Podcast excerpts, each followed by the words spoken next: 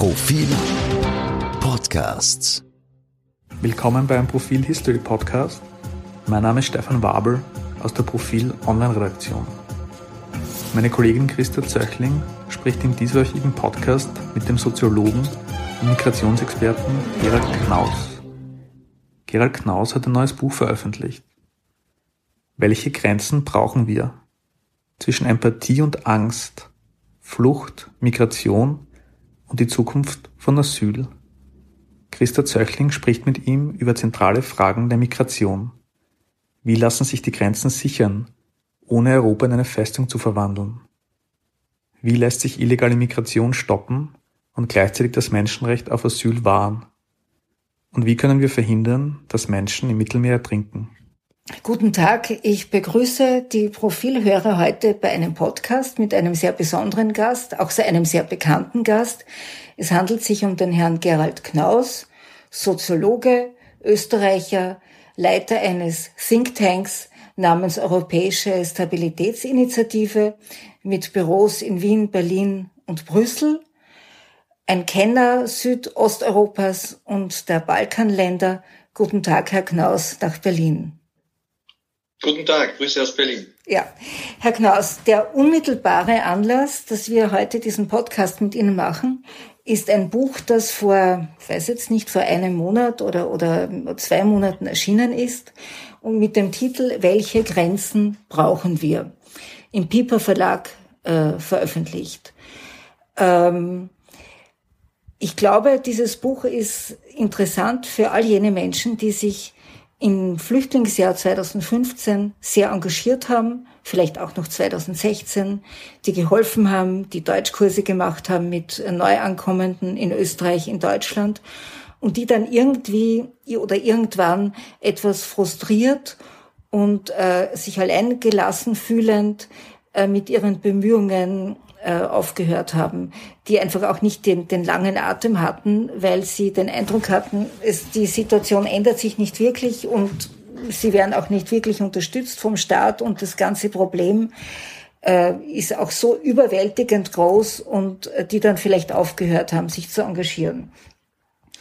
An dem Buch finde ich interessant, dass es Fakten und also dass es faktenorientiert argumentiert also nicht moralisch oder nicht allein moralisch. Und ich will jetzt an einem Punkt, äh, ich glaube, da haben sich viele äh, zerstritten, gerade in, in, also Familien, Freunde, gerade in Österreich auch.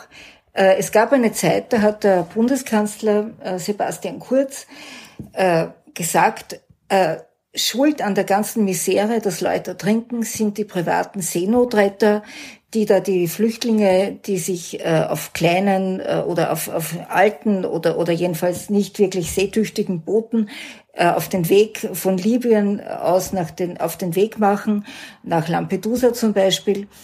Äh, wenn die gerettet werden, dann ist das ein Pull-Faktor. Also dann, dann verführt das andere Leute, sich ebenfalls auf diese Boote zu begeben. Ähm, die anderen haben gesagt, na, der Pull-Faktor ist nicht bewiesen, ist nicht nachgewiesen, das ist Unsinn, die Leute kommen sowieso. Wir müssen sie retten. Herr Knaus, äh, was sagen Sie dazu?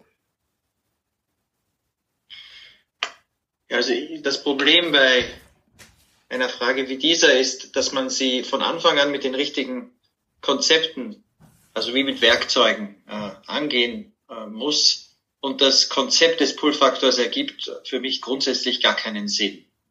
Also es ist ja jetzt nicht so, als wären Migranten eine äh, Naturgewalt und es gibt ein und wenn man dann ausrechnet, äh, wie äh, dieses Gravitationsfeld auf die Migranten wirkt, dann kommen sie oder nicht.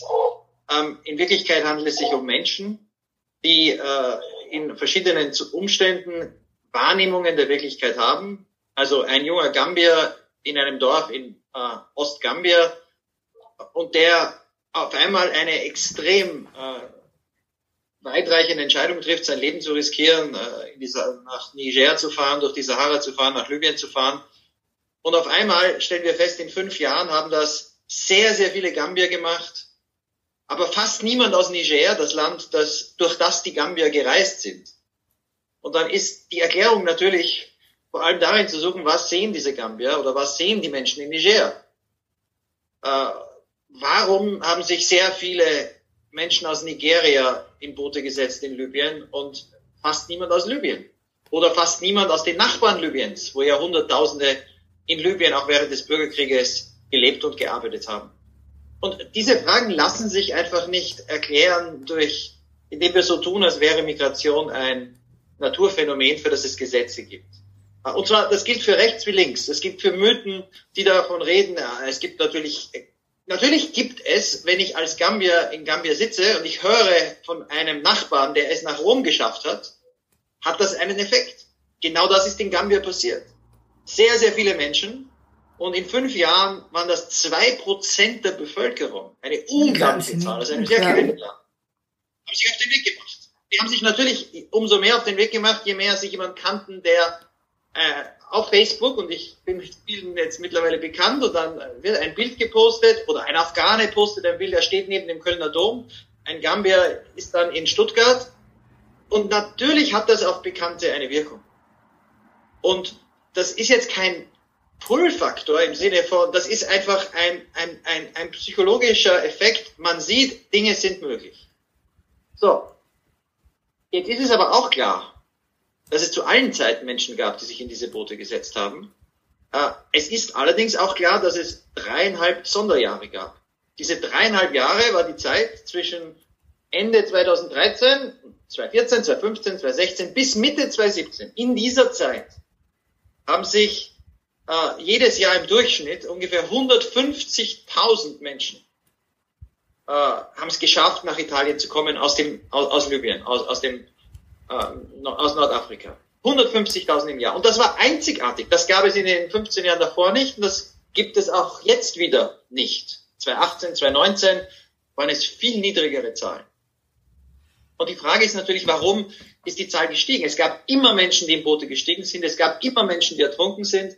Als der Papst, und ich beschreibe ja seinen Besuch in Lampedusa im Sommer 2013, äh, eine berühmte und wirklich berührende Predigt gehalten hat über die Globalisierung der Gleichgültigkeit, dass wir lernen müssen, auch zu weinen. Angesichts der vielen Toten habe es kein einziges organisiertes Rettungsboot, weder private noch staatliche, im zentralen Mittelmeer. Damals sind schon sehr, sehr viele Menschen gestorben. Aber es stimmt, und da beginnt dann die Schwierigkeit in der Debatte, wenn man sie ideologisch führt. Es stimmt mhm. natürlich auch, dass noch nie so viele Menschen gestorben sind wie in der Zeit, als italienische, nicht private, staatliche Schiffe der italienischen Marine äh, im Jahr 2014 im Rahmen dieser Operation Mare Nostrum bis fast direkt an die territorialen Gewässer Libyens herangefahren sind und mehr Menschen gerettet haben als je in der Geschichte des Mittelmeeres.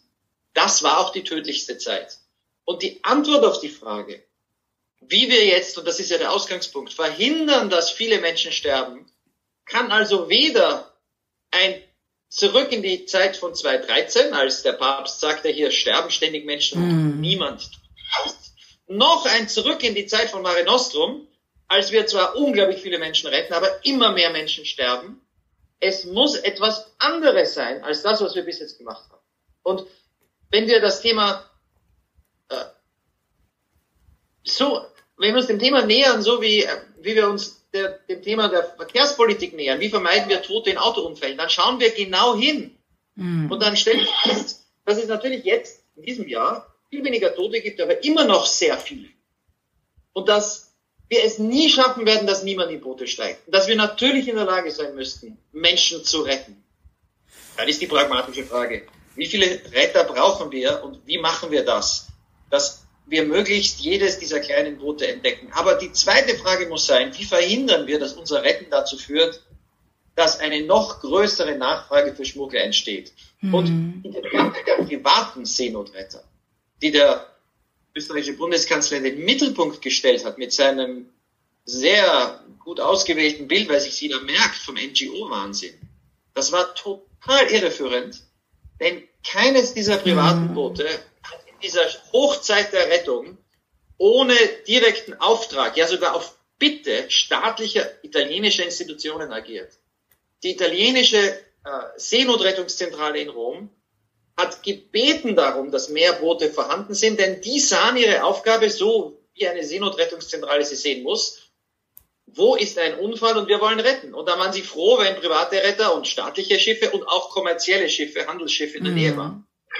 Ähm, so gesehen ist das, das Fokussieren auf die privaten Schiffe äh, ein, ein, wiederum, es ist keine ideologische Sache. Es ist für, für sowohl für die, die sagen, private Schiffe retten ohne staatliche Unterstützung, wir entdecken jetzt, dass das natürlich nicht geht. Mhm. Jedes private Schiff kann lahmgelegt werden von staatlichen Institutionen.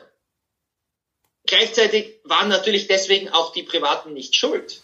Mhm. Die Frage ist für Staaten, wie schaffen wir diesen Mittelweg? Alle zu retten, die in Gefahr sind und dafür zu sorgen, dass weniger kommen und sich weniger in die Boote setzen. Beides zusammen für eine Politik von Null Toten im Mittelmeer. Und, und diese Debatte, die müsste man ganz anders führen, als wir sie in den letzten Jahren oft geführt haben.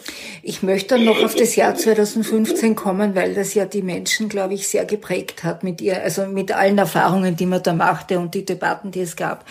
Aber davor noch etwas Prinzipielles. Es schaut ja jetzt so aus, als ob wir nach dem Prinzip äh, Survival of the Fittest äh, agieren würden. Wenn ich sage wir, dann meine ich die, die, die europäischen Länder, die, die Regierungen, die europäischen Institutionen. Und zwar deshalb, weil es doch wirklich so ist, dass die, die es schaffen, in Ceuta den Grenzzaun zu überklettern äh, oder zu übersteigen oder in Melilla die dies schaffen, auf ein Boot zu kommen, die dies schaffen, in Libyen sich durchzukämpfen, die dies schaffen, von der Türkei nach Griechenland zu kommen, ist ein bisschen leichter, ist nicht so ein, ein äh, großer Seeweg oder die, die jetzt versuchen, auf, äh, auf die Kanarischen Inseln zu kommen. Das sind, das sind keine ähm, ganz schwachen Leute, das sind keine Frauen mit kleinen Kindern oder jedenfalls eher selten, sondern das sind halt äh, quasi tüchtige junge Männer, die stark sind und die, die sich da durchbeißen. Ist das gescheit? Ich meine, ist das gescheit, dass wir, dass die fittesten vielleicht auch die brutalsten, weil es wird auch auf dieser Flucht ähm, oder Migrationsreise äh, auch Situationen geben, wo man auch andere ein bisschen schädigen muss, wahrscheinlich, damit man selber weiterkommt, äh, dass es die schaffen und die anderen nicht. Das ist doch vollkommen ungerecht, oder? Naja, es ist vor allem also ich, ich, ich versuche ja zu definieren, was das Ziel sein könnte einer humanen Grenze. Und eine humane Grenze muss eine Grenze sein, an der wenig Menschen sterben, an der nicht Hunderte oder gar Tausende ertrinken. Das ist keine humane Grenze. Also wie verhindern wir das? Es muss eine Grenze sein, wo das Recht auf Asyl gewahrt bleibt. Es muss eine Grenze sein, wo wir Menschen nicht schlecht behandeln, um sie abzuschrecken. Also wo die, die kommen, nicht so behandelt werden, dass sie lieber äh, in Libyen oder in, in Afghanistan geblieben wären. Aber äh, die wirkliche Frage, die Sie stellen, ist ja, was wäre eine humane Flüchtlingspolitik, dass die, die Schutz brauchen, In diesen Schutz kriegen. ohne sich, also ohne im Falle äh, des zentralen Mittelmeeres, ohne sich zunächst in die Hände von gemeingefährlichen, verbrecherischen äh, Menschenhändlern zu begeben, die in der Sahara, und ich habe hier eine Erzählung eines äh, jetzt äh, jungen Lehrers aus Gambia, der jetzt in Baden-Württemberg ist, in meinem Buch beschrieben. Er fuhr los von Agadez im Norden Nigers und von den 50 Leuten in seinem Auto haben 41 die, die einwöchige Reise durch die Sahara überlebt. Äh, er es wurde in Libyen, wie ganz viele, mit denen ich sprach, wie ganz viele äh, äh, Afrikaner festgehalten, gefoltert, erpresst das darf doch nicht der einzige Weg sein, äh, für die, die wirklich Schutz brauchen, Schutz zu finden. Umgekehrt ist es moralisch, Leute nicht zu so einer Reise zu verlocken, die keinen Schutz brauchen. Ich halte es für mhm. nicht nur politisch weise, sondern auch für moralisch geboten, diese Art von irregulärer Migration möglichst zu reduzieren. Denn tatsächlich ist es so, wenn wir Flüchtlingen weltweit helfen wollen, und ich hatte eines der großen, äh, eine, eines meiner großen Anliegen ist zu sagen, es ist machbar, auch von den Zahlen her ist es machbar. Wir haben laut UNHCR derzeit im letzten UNHCR-Bericht 20 Millionen Flüchtlinge. Also es gibt da nochmal sehr, sehr viele, noch viel mehr in Ländern Vertriebene, die nie eine Grenze überschritten haben.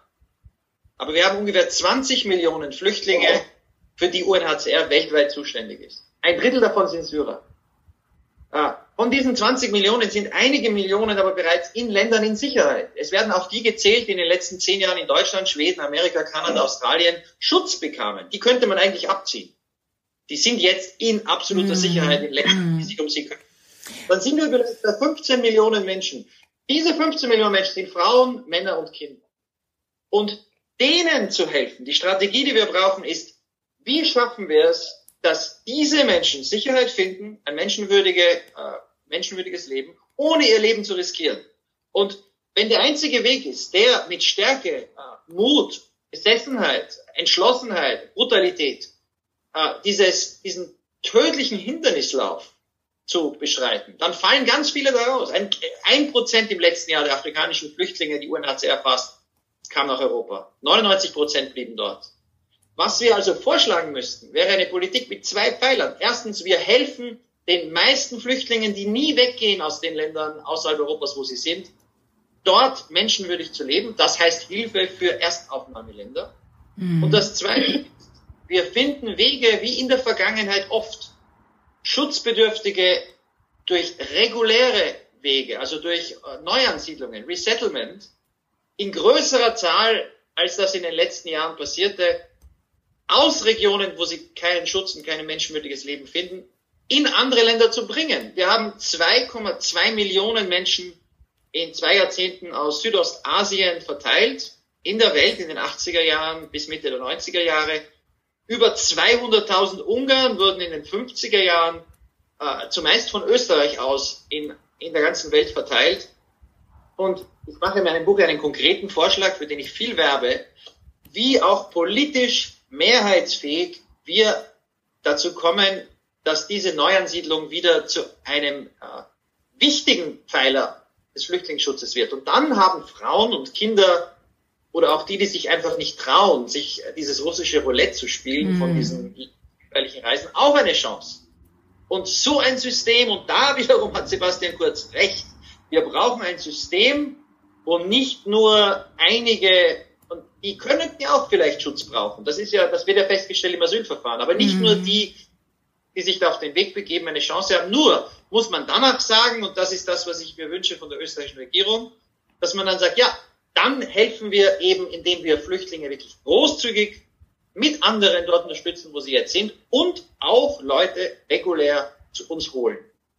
Das heißt, ja. Der, das heißt, der, der reguläre Weg äh, als Flüchtling nach Europa, der muss irgendwie geöffnet werden. Und gleichzeitig muss es ein Resettlement-Programm geben, eine Möglichkeit, nach Europa zu kommen für Menschen, die vermutlich keine Flüchtlinge sind, also keine Flüchtlinge im Sinn der Genfer Flüchtlingskonvention. Ich würde, oder? Ich würde würde hier ganz stark unterscheiden. Ich versuche es, es ist alles sehr, sehr kompliziert, auch, auch, auch für Experten. Aber ich versuche es wirklich einfach zu vereinfachen. Flüchtlinge haben ein Recht. Na, wie wird man ein Flüchtling? Flüchtling, wenn jemand auf uns, wenn jemand auf einem Boot ist und nach Lesbos kommt, dann gehen wir davon aus, dass es ein potenzieller Flüchtling, wenn er einen Asylantrag stellt oder sie einen Asylantrag stellt, dann ist es ein Asylsuchender. Flüchtling als Flüchtling anerkannt wird man im Moment nach einem Verfahren. Mhm. Nun gibt es auch Länder in Afrika, die klugerweise sagen, wer aus einem Bürgerkriegsland flieht, die werden alle nicht geprüft, die werden als Flüchtlinge in Afrika einfach angenommen. Das mhm. ist, da, ja auch sinnvoll. Und de facto war das ja bei den Syrern auch so in ja. Europa. Die wurden ja zunächst praktisch angenommen, weil ja. man wusste, die werden anerkannt. So, das sind also Flüchtlinge ein, junger Gambier oder ein junger Senegalese, der sich heute auf den Weg macht, aus Ländern, die demokratisch sind und wo es praktisch keine Verfolgung gibt, die auch nicht anerkannt werden nach langen Verfahren. Wenn die nach Europa kommen, dann sind das keine Flüchtlinge. Und es gibt zu, zu Recht einen Unterschied, denn Flüchtlinge darf man deswegen nicht zurückschicken, weil wir aus den Lehren der Mitte des letzten Jahrhunderts eben dieses Nicht-Zurückweisungsgebot haben, dass man niemanden in die Gefahr zurückschicken darf.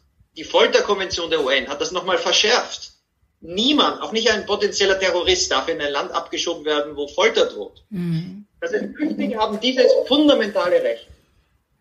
Äh, Migranten haben das nicht. Mhm. Und irreguläre Migranten äh, haben nicht das Recht, in einem Land zu bleiben. Man darf sie zurückschicken, wenn ihnen nicht Folter droht, wenn ihnen nicht Verfolgung droht.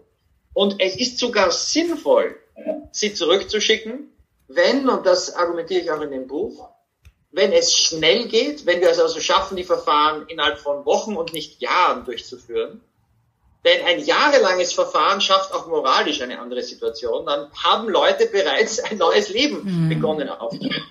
Also sinnvoll und moralisch schneller und qualitätsvoll zu entscheiden. Und natürlich brauchen wir die Kooperation von Herkunftsländern, ihre Bürger, die ausreisepflichtig sind, zurückzunehmen. Ich halte es für sinnvoll, irreguläre Migration durch faire Verfahren und Rückführungen zu reduzieren. Ähm, aber dafür ist es auch sinnvoll, Mobilität legaler Art zu vergrößern. Und das Absurde ist, dass wir aus Afrika, wenn ich nur diesen Kontinent nehme, der so viele Ängste macht, mhm. haben nicht viel irreguläre Migration aus Afrika in den letzten Jahrzehnten gehabt. Die Zahlen ja. sind wirklich gering. Das heißt, wir haben nur die, haben, die Flucht durch, durch drei Länder. Die Migration ist immer weniger geworden. Ja. Also äh, äh, Aufenthaltsgenehmigungen, Visa, die Kosten für Visa für, für, für Schengen-Visa haben sich verdoppelt Anfang dieses Jahres. Mhm. Ähm, es werden immer weniger Visa ausgegeben. Wir haben also, wir reduzieren den legalen Kontakt zwischen afrikanischen Gesellschaften und Europa für, für Touristen, für Reisende, für Menschen, die, die, die äh, aus legitimen Gründen sich bewegen wollen. Wir machen es fast unmöglich, legal zu kommen. Wir haben auch wenig irreguläre Migration, aber die da sind wir so schlecht mit unserem System. Da sterben so viele Menschen. Und da haben wir so wenig Gelegenheit zu zeigen, dass wir Kontrolle haben. Also, dass wir wirklich auch Leute zurückschicken, die kein Recht haben zu bleiben, dass selbst geringe Zahlen zu sehr viel Toten führen und zu sehr viel äh, Angst bei Menschen. Mhm. Aber wir haben, ich sag's einfach, weil das die, die eine Zahl zu merken. Im letzten Jahr kamen 41.000 Menschen ähm, aus Afrika nach äh, Spanien, Malta und Italien. 41.000. Mhm. Und das war die Durchschnittszahl auch in den Jahren von 1999 mhm. bis 2014. Also 41.000 Menschen, das ist für transkontinentale Migration. Ist nicht viel. Nichts. Nichts. Und wenn wir da schnelle Verfahren hätten und die zurückschicken könnten, die von diesen Menschen keinen Schutz brauchen, die meisten Tunesier, die meisten Marokkaner, das sind die größten Gruppen, ähm, viele mhm. Westafrikaner. Und dann, dann sind wir bei 20, 15.000 Menschen im Durchschnitt, die in einem Jahr irregulär kommen und Schutz bekommen. Das darf doch Europa nicht überfordern. Aber der Weg, wie wir das bewerkstelligen, dass sich weniger Menschen irregulär auf den Weg machen, da haben wir äh, die Wahl zwischen der einfachen, brutalen, unmenschlichen Methode der Abschreckung oder der anstrengenderen, aber unseren Werten entsprechenden Methode, faire Verfahren zu, bereitzustellen und zu verhandeln, dass die, die keinen Schutz brauchen, auch zurückgenommen werden, ohne Menschenrechtsverletzungen. Das ist die Herausforderung. Und darum sage ich, die Grenzen, die wir haben und auch die Werte, die sich dort zeigen in unserem Handeln, reflektieren, was uns wichtig ist. Ist den Europäern die Menschenwürde, die Flüchtlingskonvention, die Europäische Menschenrechtskonvention im Jahr 2020 noch wichtig, dann strengen wir uns an und schaffen die Institutionen und die Diplomatie, um Grenzen zu kontrollieren im Einklang mit diesen Werten. Wenn es uns nicht wichtig ist, dann schicken wir am besten Schlägertypen an die Grenzen, die äh, auf Flüchtlinge oder Migranten schießen, sie verprügeln, wie wir heute sehen. Mhm. Dramatisch an der kroatisch-bosnischen Grenze, an der griechisch-türkischen Landgrenze und anderswo. Auch also wir hatten im, im aktuellen Profil eine Geschichte von einer Kollegin, die über Frontex geschrieben hat und Frontex ist auch in dieses Unrecht so quasi verwickelt. Also wo, äh, wo quasi Pushbacks stattfinden, die nicht stattfinden dürften. Und nicht nur Frontex. Ich, ich finde ja die, die, die äh, die Fokussierung auf Frontex ist ein bisschen irreführend, denn natürlich äh, die Institutionen, die die Verantwortung haben an den Außengrenzen, sind die der nationalen Staaten. Mhm. Und hinter Frontex stehen wiederum Staaten, nämlich die Staaten der EU. Es ist vollkommen unglaubwürdig, also es ist absolut nicht glaubwürdig, dass Frontex, das den Auftrag hat, zu wissen, was an Grenzen passiert. Die sollen nicht halt beobachten, wer über die Grenze mhm. kommt. Dass die sagen, sie wissen nicht, dass seit Monaten die griechischen Behörden natürlich Pushbacks machen. Ja. Natürlich Natürlich weiß Frontex das. Und jetzt gibt es zum Glück eben auch Journalisten, die das erforschen, die das nachweisen. Aber äh, es ist so offensichtlich. Das Problem ist nicht Frontex. Das Problem ist Die griechischen Behörden haben beschlossen, diese Politik durchzuführen und der Rest Europas weiß es genauso wie wir. Und viele Staaten klopfen den Griechen dabei auf die Schultern, klopfen mhm. den Kroaten dabei auf die Schultern äh, und sagen, ja, was soll man machen, dass diese Brutalität ist die einzige Art und Weise, Grenzen mhm. zu kontrollieren. Ich möchte so ist das das Problem. Ich möchte jetzt auf das Jahr 2015 kommen, weil ich den Eindruck habe, dass sich da ähm, aufgrund einer großen Zahl, wobei die Zahl war nicht so riesig, aber die Bilder waren da. Es gab die Bilder von Menschen, die an den Grenzen quasi im Gänsemarsch, in einem breiten Gänsemarsch äh, die Grenzen überschreiten, vollkommen unkontrolliert. Und diese Bilder hat, haben viele, viele Menschen gesehen im Fernsehen, in Dokumentationen. Und diese Bilder haben vermutlich Angst gemacht manchen sehr viel Angst gemacht, anderen haben sie, andere Leute haben sie mehr zur Hilfsbereitschaft äh, angestachelt.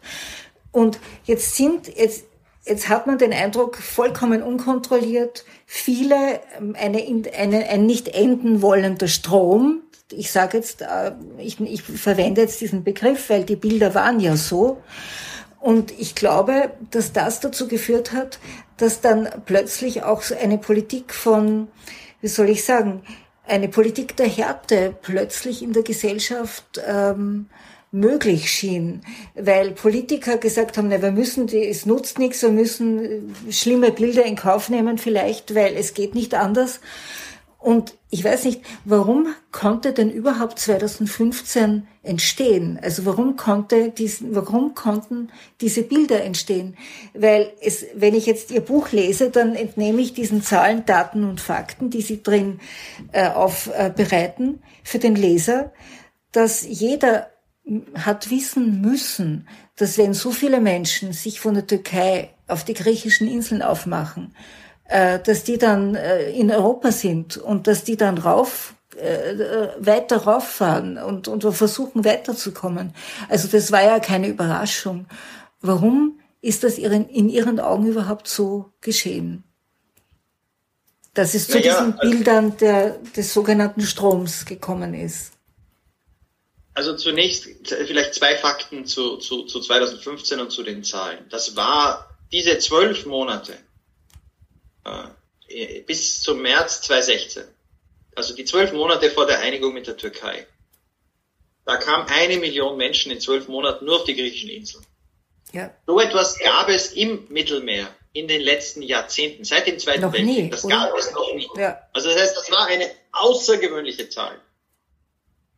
Und dann auf diesem Höhepunkt dieser Zahl haben dann manche Leute Bücher geschrieben und gesagt, wir, wir stehen jetzt vor der neuen Massenmigration und ganz Afrika, die Armen, Armen der Welt mhm. werden kommen. Nein, diese Zahl ergab sich daraus, dass wir die größte Flüchtlingskatastrophe der Welt seit den 70er Jahren, also seit äh, Ostbengal und, und, und, und, und dem Krieg in, in, im heutigen Bangladesch, da wurden auch Millionen vertrieben. Aber seit dieser Zeit, also seit Jahrzehnten, gab es keine größere Flüchtlingskrise in der Welt als die syrische Krise.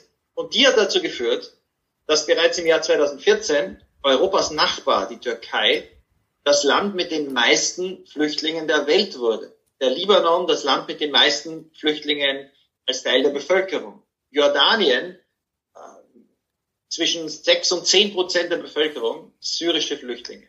So, diese Flüchtlinge sind in die Nachbarländer geflohen und wie meist bei Flüchtlingskrisen bleiben die allermeisten Flüchtlinge dort, wo sie zunächst Schutz finden. Die meisten bewegen sich nicht weiter. In dem Fall auch. 2000 Anfang 2014 kamen nur sehr, sehr wenige nach Europa. Mhm. Der Grund war, dass viele die Hoffnung hatten, bald nach Syrien zurückzukehren. Das hat sich 2015 gedreht und gleichzeitig sind zwei Dinge passiert. Es wurde den Menschen in der Türkei und auch im Irak und im, im, im Libanon klar, die konnten auch visafrei in die Türkei reisen, dass von der Türkei nach Europa das Risiko, diese kleine Reise in der Ägäis, wo zwar auch über 1100 Menschen in dem Jahr starben, aber das war 0,01 Prozent. Dass also 99,9 Prozent äh, erfolgreich und lebendig die mhm. griechischen Inseln erreichen konnten, dass das möglich war. So, und damit begann, äh, begann eine größere Zahl und es wurden immer mehr, als sie sahen, dass es ging. Und es kamen Menschen aus dem Libanon und aus, aus dem Irak in die Türkei, um sich auf den Weg nach Europa zu machen.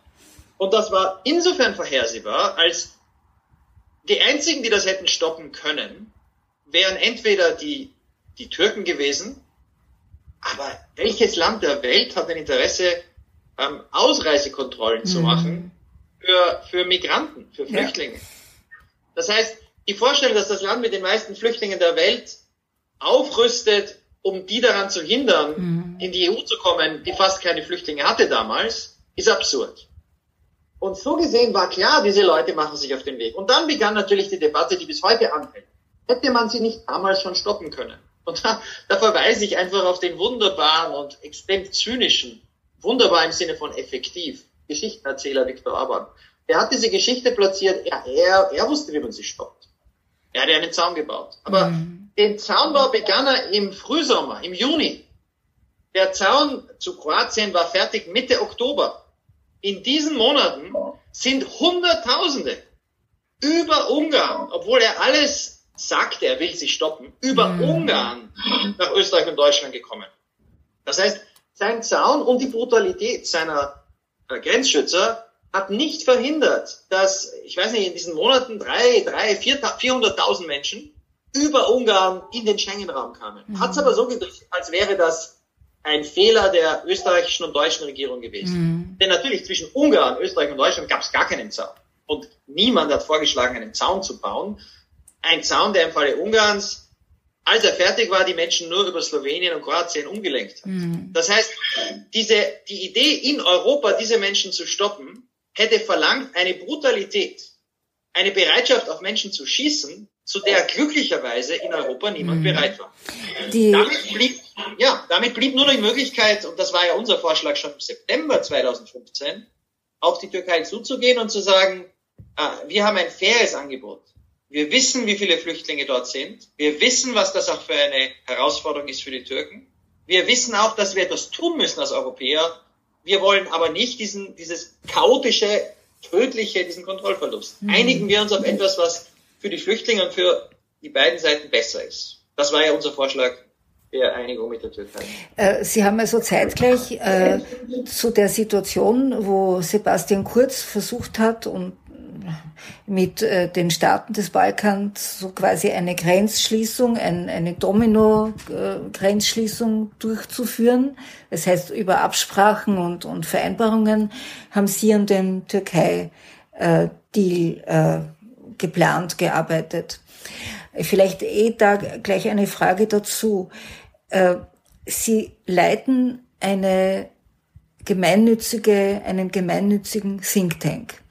Wenn Sie solche Konzepte erarbeiten, Kriegen Sie für dieses Konzept dann bezahlt, wenn Sie es verkaufen?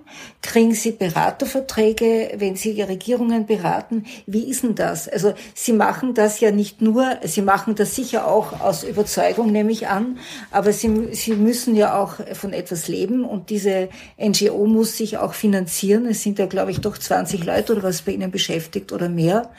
Also das heißt, wie läuft denn das ab? Wie, wie verkaufen Sie Ihre Konzepte? An wen und unter welchen vertraglichen Bedingungen? Hm. Ja, das ist eine sehr gute Frage, weil da, weil, weil ich ja oft, oft auch falsch, fälschlicherweise als Berater bezeichnet werde. Ja. Es gibt sehr, sehr viele Beraterunternehmen in der Welt. Ähm, McKinsey hat in der Flüchtlingskrise die deutsche Regierung viel beraten. Das ist nicht billig. Wir sind kein Beratungsunternehmen. Wir sind ein gemeinnütziger Verein mit 13 Personen derzeit, damals waren wir auch nicht mehr, und im Durchschnitt ein Budget von im Jahr ungefähr 650.000 Euro. Das ist wirklich sehr wenig. Also wenn Sie das mhm. vergleichen mit anderen Deckfabriken, auch hier in Berlin oder 650.000 äh, Euro ist nicht viel. Äh, wir haben in den letzten fünf Jahren unser Budget auch nicht erhöht. Also wir versuchen nicht zu wachsen ähm, und wir verkaufen auch unsere Berichte nicht. Also diese, diese, dieser EU-Türkei-Vorschlag entsteht so wie alle unsere Berichte wir haben eine Grundfinanzierung äh, der schwedischen Regierung und vor allem einer deutschen, einer deutschen Stiftung, Stiftung mhm. Mercator. Mhm. Wir hatten immer wieder kleinere Summen auch äh, in den letzten, in den einigen Jahren war es mehr, in den letzten Jahren waren es kleinere Summen der erste Stiftung in Österreich. Ähm, aber nie für Migrationsarbeit im Jahr 2015. Keiner hat das finanziert. Wir haben aber, da wir keine Auftragsarbeit machen, sondern eben zu den Themen forschen, wo wir das Gefühl haben, das ist wichtig, haben im Herbst, im September 2015 äh, einfach erkannt, dass das das große Thema wird und hatten auch Vorschläge, mhm. weil wir an dem Thema Grenzen schon jahrelang arbeiten. Also das ist ja nicht, dass wir uns mhm. das, das erst im September aufgefallen ist. Und ich habe dann einen Bericht geschrieben, 15 Seiten mit meinen Kollegen, wir haben den verschickt. Und dann haben wir gemerkt, also der ist eingeschlagen, weil alle nach Lösungen gesucht haben und auf einmal haben sich Leute an uns gewandt. Und wir gehen mit den Berichten, ich weiß nicht anders, als wenn in, im Profil jemand einen Kommentar schreibt. Der Unterschied ist, der Kommentar wird geschrieben und dann wendet sich der Journalist wahrscheinlich einem anderen Thema zu für die nächste Ausgabe. Wir bleiben dann an dem Bericht dran. Wir arbeiten dann weiter, wir vertiefen das, wir gehen dann zu den Beamten, wir gehen zu den Parlamentariern und wir gehen in die Ministerien. Die Medien sind sehr, sehr wichtig, weil wenn Medien und Journalisten, die sich auskennen mit den Themen, unsere Vorschläge gut finden, berichten sie darüber und dann hören wieder die Politiker davon. Und so haben wir dann sechs Monate lang immer mehr Details erarbeitet, wie man so eine Einigung umsetzen könnte. Ähm, aber wir haben nicht einen Euro aus, äh, von irgendeiner okay. der Beteiligten. Also das heißt nur kurz gesagt, Sie haben jetzt nicht profitiert, äh, äh dass es diesen Türkei-Deal dann gab mit Deutschland und Niederlande, also als das vereinbart wurde. Wir haben noch, okay. nie Geld, noch nie Geld aus der Türkei okay. bekommen, noch nie Geld äh, aus, also aus den Niederlanden mal für irgendwas Arbeit am Balkan in Mazedonien, aber, aber anderes, nie für ja. Flüchtlinge ja. und kein Geld irgendeiner deutschen Institution. Das ist auch ein Schlüssel für unseren Erfolg weil ich kann dann mit unseren Vorschlägen, wir sind vollkommen unabhängig und wir können dann auch zu den Regierungen gehen und wir versuchen sie zu über, überzeugen, dass es in ihrem Interesse wäre, das zu tun. Ein Berater, das sehe ich bei vielen McKinsey-Berichten, die ich sehe, die geraten sehr schnell an politische Grenzen. Die werden bezahlt. Die sind Handlanger, kluge Handlanger, wie Techniker, aber die können jetzt nicht irgendwie sagen, also, und vor allem können sie es nicht öffentlich sagen, wir tun das öffentlich. Die jetzige Politik wird scheitern. Mhm. Das heißt, wir können, wenn wir von etwas überzeugt sind, ohne Einschränkungen und ohne politische ähm, äh, Verbindungen oder vor allem ohne finanzielle Abhängigkeit dafür eintreten. Unser Budget ist auch immer nur gesichert für, für ein Jahr. Also wir sind, wir haben keine Rücklagen, wir sind ein gemeinnütziger Verein, wir können, dürfen nicht keinen Profit machen, wir dürfen nicht sparen. Wir rechnen einfach damit, dass unsere Arbeit von einer Handvoll Institutionen genug geschätzt wird, äh, wir wollen nicht wachsen. Ich habe vor 20 Jahren mehr Geld verdient als heute, als ich in internationalen mhm. Organisationen gearbeitet habe. Das ist kein Geschäft. Natürlich brauchen wir eine Finanzierung, die haben wir. Mehr brauchen wir nicht. Unser Ziel, unsere Belohnung ist, wenn wir das Gefühl haben, wir leisten einen Beitrag. Äh, ich sage das jetzt nur für unsere Hörer. Äh, das Interessante, also dieser Türkei-Deal, also die Rücknahme von Flüchtlingen, also das Versprechen an die, an, der, an die Türkei, zigtausende Flüchtlinge zu nehmen von ihnen und sie in Europa unterzubringen, mit der verbunden mit äh, mit Geld, dass diese Flüchtlinge, die jetzt dort sind, äh, also dass die Kinder in die Schule gehen können, dass sie einen, einen kleinen sozialen äh, so eine Art Mindestsicherung haben oder oder oder jedenfalls ein, ein Grund, also ein Geld kriegen, dass sie nicht verhungern. Und die die äh, quasi die die Versicherung seitens der Türkei, dass sie Flüchtlinge, die neu kommen, äh, wieder zurücknehmen, die so die in Griechenland äh, auf Inseln kommen, dass sie die wieder zurücknehmen, sofern sie kein kein äh, Anspruch auf Asyl haben. Diesen äh, diese doch eher komplizierte, an mehreren Stellschrauben drehende Geschichte, die haben Sie, wenn ich das richtig verstanden habe, da haben Sie das australische Beispiel als Vorbild genommen. Australien, das geschwankt hat, auch mal zwischen äh, die Flüchtlinge, die übers Meer kommen, auf so quasi Gefängnisinseln, also dort festzuhalten und, und, und mit dem Bild, mit der, mit der Abschreckung andere davon abzuhalten, es zu versuchen. Äh, und dann wieder eine Politik, die genau das macht, nämlich eine, also eine, eine vernünftige, irgendwie menschliche Politik, ohne dass man äh, die Kontrolle darüber aufgibt, wer kommt und wie viele Menschen kommen. Habe ich das jetzt richtig wiedergegeben? Also Australien spielt in meinem Buch eine, eine wichtige Rolle, äh, weil Australien zwei unterschiedliche Ansätze probiert hat. Der eine ist der Ansatz von heute und wenn wir heute wie der Bundeskanzler oder andere seit 2016 sagen, wir müssen von Australien ja. lernen, dann ist das die Politik, die Sie beschrieben haben. Australien sagt, niemand kommt nach Australien. Jeder, der mit dem Boot irregulär kommt, wird nach Nauru oder nach, wurde nach Manus in Papua, Papua Neuguinea gebracht. Ähm, und dort waren die Bedingungen, obwohl dort unglaublich viel Geld vorhanden war, dafür katastrophal. Und das war auch so gedacht. Den, Leute, den Leuten sollte die Hoffnung genommen werden. Äh, es gab viele Selbstmorde, es gab schreckliche Bedingungen, auch für Kinder. Ähm, dieses Modell hat dazu geführt, dass niemand mehr kommt. Das stimmt. Es hat auch dazu geführt, dass weniger Menschen ertrunken sind. Es ist allerdings bis heute nicht klar, was mit den Leuten dann passiert, mhm. wenn dann, wenn sie dann als Flüchtlinge in, in Nauru fest äh, anerkannt werden. Und es war im Grunde genommen eine, eine Politik, diese Menschen dazu zu verwenden, ein Signal an andere zu schicken. Seht, wie schlecht es den Menschen mhm. geht. So. Diese Politik habe ich immer als das gesehen, was wir vermeiden müssen. Und das ist im Grunde genommen das, was wir heute in Griechenland machen. Leute mhm. Werden im Winter auf den Inseln festgehalten, obwohl es mehr als genug äh, Hotels gäbe und mehr als genug Geld, die Leute im Winter anderswo unterzubringen, weil die Bilder dieser Menschen in Lesbos und Samos und Chios ein Signal schicken sollen. Diese Zelte im Winter, das fehlende mhm. Wasser, äh, warme Wasser, die, die, die, schrecklichen Zustände, ja. dass niemand kommt. Genau. Das ist, das ist das australische Modell, was wir ablehnen. Aber es gab in Australien auch äh, in den späten 70er Jahren eine andere und, und es wurde versucht 2011, das ist gescheitert, aber es gab da eine Einigung mit Malaysien. In den späten 70er Jahren war die Idee eines konservativen australischen Ministerpräsidenten, äh, mit den Nachbarländern zusammenzuarbeiten und zu sagen, ihr hindert, das ist natürlich geografisch anders in Australien, die, die, das ist ein viel, viel, viel größere Distanzen, aber Malaysia und Indonesien behindern die Weiterreise von vietnamesischen Flüchtlingen. Dafür holen wir eine große Zahl von Menschen von dort ab. Und Australien hat damals 140.000, äh, Ende waren es 180.000 Menschen äh, aus den Lagern in Indonesien, in Malaysia geholt. Und der Ministerpräsident Malcolm Fraser hat klar gesagt, wir wollen helfen, wir müssen es so tun, dass wir die Kontrolle behalten dann behalten wir auch die Mehrheit unter Zustimmung der Australier. Und als die Regierungen wechselten, blieb, blieb sie bei dieser Politik. Äh, und 2011, und darauf, das ist ähnlich dem EU-Türkei-Abkommen, gab es einen Versuch der Arbeiterpartei in Australien, mit Malaysia wieder so ein Abkommen zu schließen und zu sagen, die, die mit dem Boot kommen, schicken wir zurück. Dann gibt es für die ein Asylverfahren in Malaysia. UNHCR hat damals zugesagt, das durchzuführen.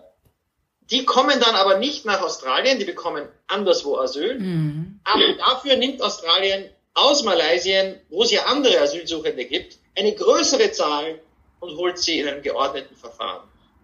So verhindert man das Sterben, stellt politisch sicher, dass man diesen Kontrollverlust nicht sieht, nicht hat, dass nicht viele Menschen einfach kommen und gleichzeitig bewahrt man das Recht auf Asyl. Menschen haben Anrecht auf Schutz. Niemand wird in die Gefahr zurückgestoßen. Und, äh, und es gibt Solidarität. Und warum, warum hat das nicht funktioniert im Jahr 2011? Warum ist man dann wieder auf die, die Gefängnisinseln verfallen? Auf die Abschreckung? Das ist, das ist eine, der, eine der wichtigsten und spannendsten und beunruhigendsten und traurigsten Geschichten in dieser, in dieser Erzählung. Diese Gefängnisinseln, äh, Nauru, wurde eröffnet zunächst 2001. Äh, Dann ist die Arbeiterpartei angetreten unter Kevin Rudd, hat die Wahlen gewonnen 2007 mit dem Versprechen, diese Inseln zu schließen. Also mhm. diese Politik von Nauru hat dazu geführt, dass keiner mehr kam. Einige Jahre kamen keine Flüchtlinge und es gab viel Kritik von den NGOs an dieser Politik, verständlich. Und Labour hat gesagt, wir schließen diese Inseln. Hat sie geschlossen 2007, hatte aber kein Konzept, was man dann macht. Mhm. Und natürlich ist die Zahl der Menschen, die in Boote gestiegen sind, wieder gestiegen. Es waren dann am Ende in einigen Jahren 50.000, für Europa kleine Zahlen, für mhm. Australien historisch große Zahlen. Und es gab vor allem auch immer mehr tragische Unfälle. Und einer war besonders tragisch, als zu Weihnachten, äh, ich glaube es war im Jahr 2010, bei den Weihnachtsinseln weit im Indischen Ozean, ein Schiff mit Schmugglern und vielen Flüchtlingen wirklich direkt vor den Weihnachtsinseln in einen Sturm gerät. Die Leute, die australischen Bewohner und die Kameras haben das eingefangen. Diese Menschen, die da ertranken, die aus dem Schiff geschleudert wurden im Sturm gegen die Felsen. Und da sagte sich die australische Labour-Regierung, das muss enden. mhm. und hat dann Malaysia das vorgeschlagen. Hat dieses Abkommen abgeschlossen. Malaysia hat es unterschrieben. Mhm. UNHCR hat es willkommen geheißen. Es hätte ja mehr Schutz bedeutet. Und dann wurde es von zwei Seiten beschossen. Einerseits die alte konservative Partei, die gesagt hat, wieso sollen wir aus Malaysia irgendwen holen? Ist doch viel besser, wir machen wieder Nauru auf. Mhm. Und andererseits die kleine, aber für die Mehrheit der Labour-Partei im Parlament notwendige grüne Partei, die gesagt hat, kein Zurückschicken nach Malaysia.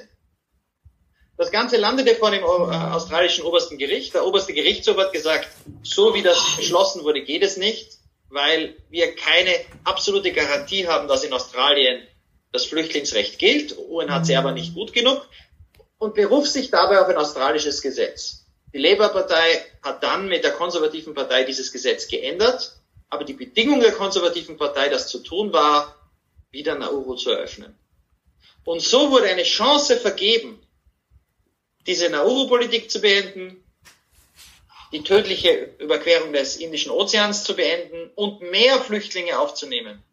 Und damals feierten viele Menschenrechtsorganisationen ihren Pyrrhussieg, sagten, wir haben etwas verhindert und haben dann natürlich keine, kein Argument mehr gehabt, die nächsten acht Jahre, weil danach sowohl die Konservative als auch die Labour-Partei, also die große Mehrheit der Parlamentarier in Australien alle gesagt haben, wir halten jetzt an Nauru fest. Mhm. Und so wurde Nauru mehrheitsfähig bis heute. Und alle Anfechtungen dieser Politik in australischen Gerichten sind gescheitert. Die Mehrheit der Australier sieht keine Alternative mehr. Mhm. Ich glaube, das schwebt auch manchen Politikern in Europa vor. Der Unterschied zu Europa ist, wir haben kein Nauru gefunden. Mhm. Bei uns werden derzeit Menschen so schlecht behandelt in der EU und das bedeutet nicht nur, dass es, äh, äh, dass es äh, moralisch und, und, und, und, und politisch problematisch oder, oder ich würde sagen äh, verwerflich ist, es ist auch ein ständiger Rechtsbruch. Also wir brechen derzeit in Europa ständig unsere eigenen Konventionen und Gesetze und es ist möglich, eine Alternative zu finden. Und die Alternative wäre jetzt beispielsweise in den Kanarischen Inseln wo jetzt viele Afrikaner aus mhm. Westafrika mit Holzbooten hinfahren. Ah, viele, einige tausend waren es jetzt in diesem Moment. Natürlich muss man das stoppen. Das ist eine lebensgefährliche Migration. Aber der Weg es zu stoppen ist zu sagen, wir schicken die zurück, wir verhandeln mit den Herkunftsländern oder Transitländern, wo sie sicher sind, wir schicken die zurück, die keinen Schutz brauchen. Dazu brauchen wir Verfahren. Äh, wir verhandeln mit den Ländern, dass die sie zurücknehmen. Dazu müssen wir etwas anbieten. Und wir bieten Flüchtlingen in Westafrika, und das ist eine relativ kleine Zahl, eine Möglichkeit, in Westafrika durch Resettlement bei UNHCR eben im Nachbarland einen Asylantrag zu stellen. Der kann geprüft werden und dann nehmen wir solche Menschen auch auf. Äh, eine solche Politik wäre wie die Malaysien-Strategie, die in Australien 2011 leider äh, am Widerstand äh, von allen Seiten, am ideologischen Widerstand gescheitert ist. Und das ist, glaube ich, die einzige Möglichkeit, mehrheitsfähig humane Grenzen und das Recht auf Asyl mit Kontrolle und einem Ende des Sterbens im Mittelmeer zu verbinden. Für ganz Europa im gesamten Meer. Das ist jetzt eine sehr schöne Zusammenfassung, fast ein Schlusswort. Aber ich muss noch eine Frage stellen. Ähm, wir feiern jetzt dann irgendwann einmal im kommenden Jahr 70 Jahre Genfer Flüchtlingskonvention. Und die Frage ist, ist diese Flüchtlingskonvention, wie sie 1951 gedacht war, nämlich eine individuelle Prüfung, ob jemand verfolgt wird, ist das noch zeitgemäß? Weil wir haben doch immer mehr mit Situationen zu tun, wo Menschen äh, aus Hunger sich auf den Weg machen, wo sie vor äh, Kriegen, vor kriegerischen Auseinandersetzungen flüchten, also wird nicht die kollektive Bedrohung, sei es Klima, äh, aus, aus Gründen der, der, des Klimawandels oder der, wie gesagt, der Dürre und, und Hungerkatastrophen, der Kriege, ähm, wird, ist das nicht viel stärker und das andere, nämlich die individuelle Verfolgung als politisch Tätiger oder als jemand, der vielleicht wegen seiner Homosexualität oder seiner Herkunft, seiner Ethnie etc. etc. Ist das nicht, also Frage, ist es noch zeitgemäß? Und sollte man sie ändern? Oder ist, macht man da ein, ein ja. zu, ist es eine zu große Gefahr, weil man damit ein Tor aufmacht, das man eigentlich nicht aufmachen sollte? Wir müssen sie nicht ändern, weil sich die Situation ja weiterentwickelt hat. Wenn wir heute von internationalem Schutz reden, wenn UNHCR Flüchtlinge zählt oder Menschen, die Schutz bekommen, dann zählt es ja die, die nach der Konvention Schutz bekommen, ebenso wie die, die subsidiären Schutz bekommen. Mhm. Das sind Flüchtlinge etwas einem Krieg. Also auch die Kriegsflüchtlinge also, zum Beispiel. Die werden, die werden mitgezählt mhm. von UNHCR als, als Menschen, wenn sie, wenn sie in Österreich oder Deutschland subsidiären Schutz bekommen, sind das Menschen in der UNHCR-Statistik als Menschen, die Asyl bekommen ja, werden. aber in dieser Statistik sind auch, was weiß ich, Palästinenser, die, deren Urgroßväter mal äh, vertrieben worden sind und wo die heute, die 15-Jährigen auch noch sagen, ich bin ein Flüchtling. Also, die werden das ist etwas, ja. da sprechen Sie etwas an, das diskutiere ich auch in meinem Buch, dass die Zahl, die jedes Jahr präsentiert wird von den 80 Millionen Vertriebenen, mhm. wo die meisten mhm. es schaffen, ihr Land zu verlassen und wo auch tatsächlich immer noch 5 Millionen Palästinenser gezählt werden, deren, äh, die vor vier Generationen, also vor äh, einem Stichtag im Jahr 1948 haben ungefähr 800.000 Menschen das Gebiet des heutigen Israel verlassen, sind geflohen. Alle deren Nachfahren in der männlichen Linie werden heute weiter als Flüchtlinge gezählt. Und die Zahl wird immer weiter wachsen, obwohl viele davon jetzt mittlerweile Staatsbürger etwa in Jordanien sind. Die sind natürlich das sind natürlich keine Flüchtlinge, so wie jetzt ein, jemand aus dem Südsudan oder aus, aus, aus, aus Myanmar, der nach Bangladesch kommt. Äh, die sollte man, die wurden bis vor einiger, einigen Jahren auch nicht gezählt bei diesem UNHCR-Bericht. Das war dann eine politische Entscheidung, mhm. die dazu zu tun, weil dann die Zahl größer wirkt. Äh, das ist, ich halte das für fatal.